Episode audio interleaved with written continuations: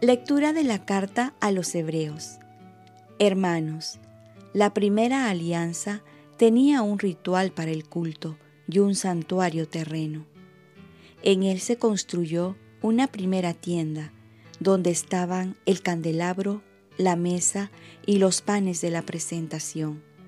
Esta se llamaba el santo, y detrás de la segunda cortina estaba la tienda llamada el santo de los santos. Pero Cristo ha venido como sumo sacerdote de los bienes definitivos. Su tienda es más grande y más perfecta, no hecha por manos de hombre, es decir, no de este mundo creado. No usa sangre de machos cabríos ni de becerros, sino la suya propia, y así ha entrado en el santuario una vez para siempre, consiguiendo la redención eterna. Si la sangre de machos cabríos y de toros y el rociar con las cenizas de una becerra tienen el poder de consagrar a los profanos, devolviéndoles la pureza externa, cuánto más la sangre de Cristo que, en virtud del Espíritu Eterno, se ha ofrecido a Dios como sacrificio sin mancha. Podrá purificar nuestra conciencia de las obras muertas para que demos culto al Dios vivo. Palabra de Dios. Salmo responsorial. Dios asciende entre aclamaciones, el Señor al son de trompetas.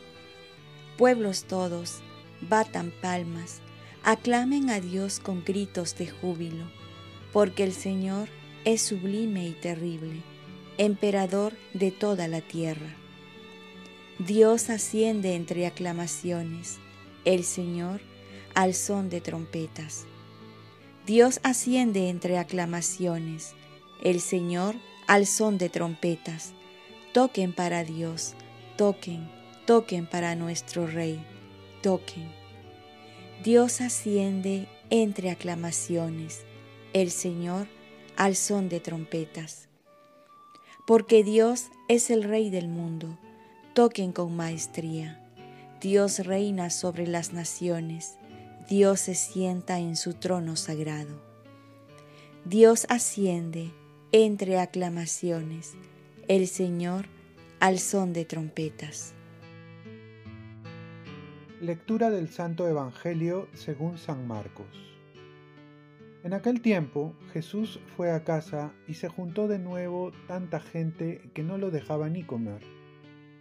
Al enterarse su familia vinieron a llevárselo porque decían, está fuera de sí. Palabra del Señor. Paz y bien. Jesús no tiene horario de atención. En este párrafo tan pequeño vemos parte del sufrimiento de Jesús, que llegó al culmen en su pasión y muerte en la cruz. Por ello el profeta Isaías se refería a él como varón de dolores. Por un lado, su vida fue un constante darse a los demás, hasta el punto de dejar de comer por atender a los que le pedían ayuda. Es un ejemplo de entrega para muchos que tenemos el oficio de atender a la gente y nos ponemos un horario de atención pues Jesús no puso ningún horario de atención y siempre lo encontramos disponible. Pero también vemos que nunca dejaba de orar. Recuerdo que conozco a un sacerdote anciano y muy entregado que suele decir, solo se descansa en el cielo. Y por otro lado, tenemos las habladurías que hacían de él, está fuera de sí, es decir, no está lúcido, está loco. Además de hacer el bien recibía ofensas, insultos, incomprensiones. Pero Jesús seguía adelante con su misión. Nos enseña que también hay que agradar a Dios antes que los hombres. Porque si nos movemos por el qué dirán, no llegamos a ninguna parte. Que nos baste la aprobación de nuestra conciencia, de hacer la voluntad de Dios. Pues no debemos esperar nada de los hombres, pero sí esperar dar lo mejor de nosotros mismos. Y también medir nuestras palabras cuando nos refiramos a alguien. Por ello dice la Biblia que lo que digamos debe ser bueno, constructivo y oportuno. En Efesios 4:29. Oremos. Virgen María, ayúdame a ser entregado sin perder la oración y a seguir siempre adelante apoyándome en lo que dice mi conciencia. Ofrezcamos nuestro día.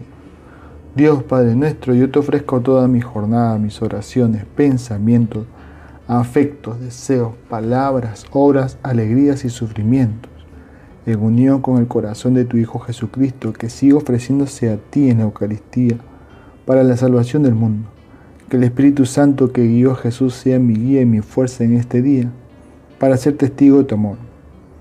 Con María, la Madre del Señor y de la Iglesia, te pido las intenciones del Papa. Con San José Obrero, te encomiendo mi trabajo y mis actividades de hoy para que se haga en mí tu voluntad. Y la bendición de Dios Todopoderoso, Padre, Hijo y Espíritu Santo, descienda sobre ti.